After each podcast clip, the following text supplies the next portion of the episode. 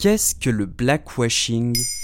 Merci d'avoir posé la question. Le blackwashing est une pratique qui consiste à mettre en avant la diversité ethnique au sein d'un organisme à des fins publicitaires. Un principe marketing comparable au greenwashing, où les entreprises polluantes font la promotion d'opérations écologiques. Ou encore le pinkwashing, quand États, organisations, partis politiques ou entreprises se donnent une image progressiste et engagée pour les droits LGBTQI+.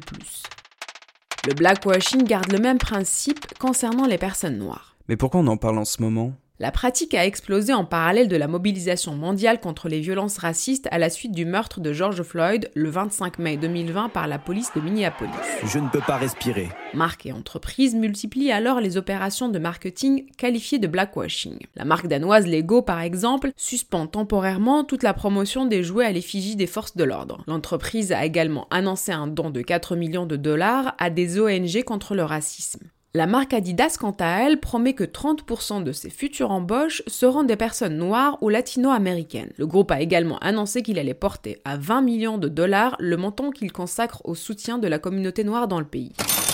Mais c'est la société Uber Eats aux États-Unis et au Canada qui dénote par sa nouvelle promotion. Elle propose de ne pas faire payer les frais de livraison si les commandes sont passées à des restaurants dont les propriétaires sont noirs à travers ce message posté depuis le compte officiel de la société. Vous nous avez demandé un moyen de trouver des restaurants appartenant à des personnes noires sur Uber Eats, nous vous avons entendu. Vous pouvez soutenir des restaurants appartenant à des noirs aux États-Unis et au Canada en commandant auprès d'eux avec zéro frais de livraison et s'ensuit une liste non exhaustive d'établissements entrant dans cette catégorie. Euh, mais ça craint de ouf, non? Attention, si cette initiative est choquante, il faut se garder de surréagir et d'y voir la manifestation d'une forme inversée de ségrégation raciale, ce vers quoi nous porte notre culture et nos réflexes universalistes bien français.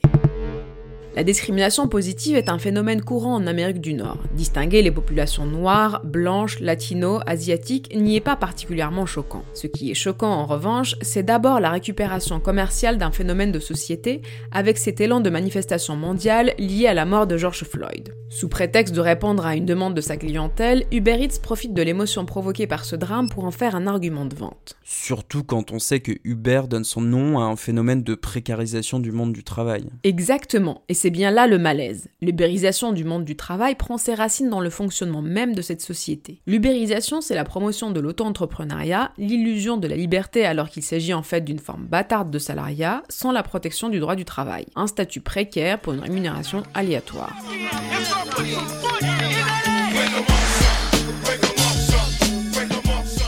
Uber n'est certes pas la seule entreprise à nourrir une paupérisation de la société, mais ce n'est pas un peu provoquant, voire cynique, que de jouer ostensiblement la carte de la compassion et de la solidarité à l'égard d'une communauté socialement discriminée lorsque l'on est soi-même coupable de cette fragilisation dans les inégalités par le travail.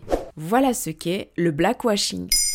Maintenant, vous savez. En moins de 3 minutes, nous répondons à votre question. Que voulez-vous savoir? Posez vos questions en commentaire sur toutes les plateformes audio et sur le compte Twitter de Maintenant vous savez.